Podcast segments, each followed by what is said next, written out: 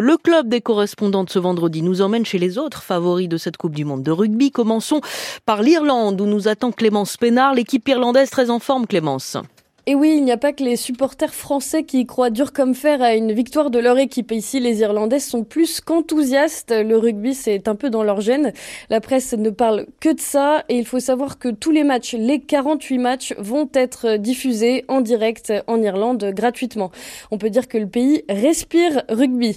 L'Irlande veut garder son statut de première équipe du monde avant l'Afrique du Sud en deuxième position dans le classement. Et c'est dur à admettre, mais aussi avant la France qui, elle, est donc euh, troisième. Et le rendez-vous immanquable pour les Irlandais, Clémence, c'est demain oui, c'est ça, samedi après-midi, puisqu'ils vont affronter la Roumanie. Mais ce soir aussi, les bars se sont préparés. Ils sont prêts à accueillir euh, beaucoup de monde. Surtout que de nombreux Irlandais voulaient venir spécialement en France pour la Coupe du Monde. Mais malheureusement, c'était beaucoup trop cher. L'avion, le logement. Les Irlandais qui n'ont pas pu faire le voyage se replient donc sur les pubs qui devraient par conséquent être pleins à craquer ce soir.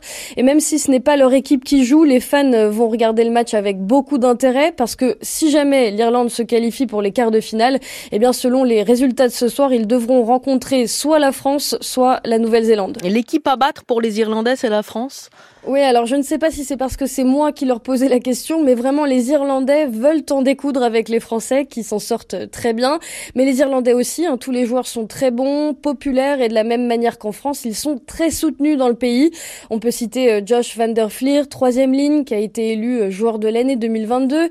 Killen Darris, 25 ans, The Irish Times le considère comme la nouvelle star du rugby cette année. Et puis sans oublier évidemment Johnny Sexton qui est un peu euh, le Romain Ntamak d'Irlande, plus âgé, certes, il a 38 ans, mais Sexton est très apprécié ici. Il doit prendre sa retraite d'ailleurs après cette Coupe du Monde. Donc vraiment beaucoup d'attentes chez les supporters euh, irlandais, beaucoup d'espoir, sachant que l'Irlande n'a jamais passé les quarts de finale en Coupe du Monde. Elle a atteint les quarts du tournoi à sept reprises, mais sans jamais dépasser cette étape. Clémence Pénard, en Irlande, que nous quittons pour l'Afrique du Sud, les Springboks, champions du monde en titre et qui espère bien le rester, Claire Bargelès. Oui, et le niveau de confiance est très élevé ici, alors que l'échéance se rapproche.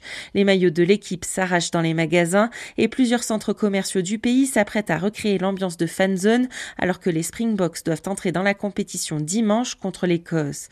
Et après un moment de flottement, où seule une plateforme privée monopolisait les droits de diffusion, les supporters ont été soulagés d'apprendre hier qu'un accord avait été trouvé pour que les matchs soient aussi retransmis à la télévision publique. L'équipe, de son côté, s'est bien installée à son camp de base de Toulon et il lui faudra être en forme pour faire face à ce que certains appellent la poule de la mort, avec notamment la première équipe au classement mondial, l'Irlande. Si les Sud-Africains parviennent à sortir de cette poule pour atteindre l'écart, il n'est pas impossible qu'ils croisent alors le chemin des Français. Et le rugby en Afrique du Sud, Claire, c'est plus qu'un jeu. La nation arc-en-ciel. Un symbole très fort, puisque même si le rugby est pratiqué depuis longtemps par les populations noires et métisses, notamment dans le sud du pays, il restait au plus haut niveau historiquement un sport de blanc, à cause des cicatrices de l'apartheid, le système ségrégationniste qui s'est effondré en 1994. Nelson Mandela en avait certes fait un instrument de réconciliation avec la première victoire du pays en Coupe du Monde en 95, mais l'équipe des Springboks a mis beaucoup de temps à se transformer. On peut dire que c'est chose faite désormais, avec un effet beaucoup plus représentatif de la diversité du pays, même si au niveau local, les investissements manquent encore pour développer davantage le rugby des townships. Peu d'événements sont capables de rassembler la société sud-africaine très divisée, comme l'a fait la victoire de 2019 et le soulèvement de la coupe par Sia Colissi, premier capitaine noir de l'histoire du pays. Et est-ce que cette équipe, version 2023, a les atouts nécessaires pour aller loin dans la compétition?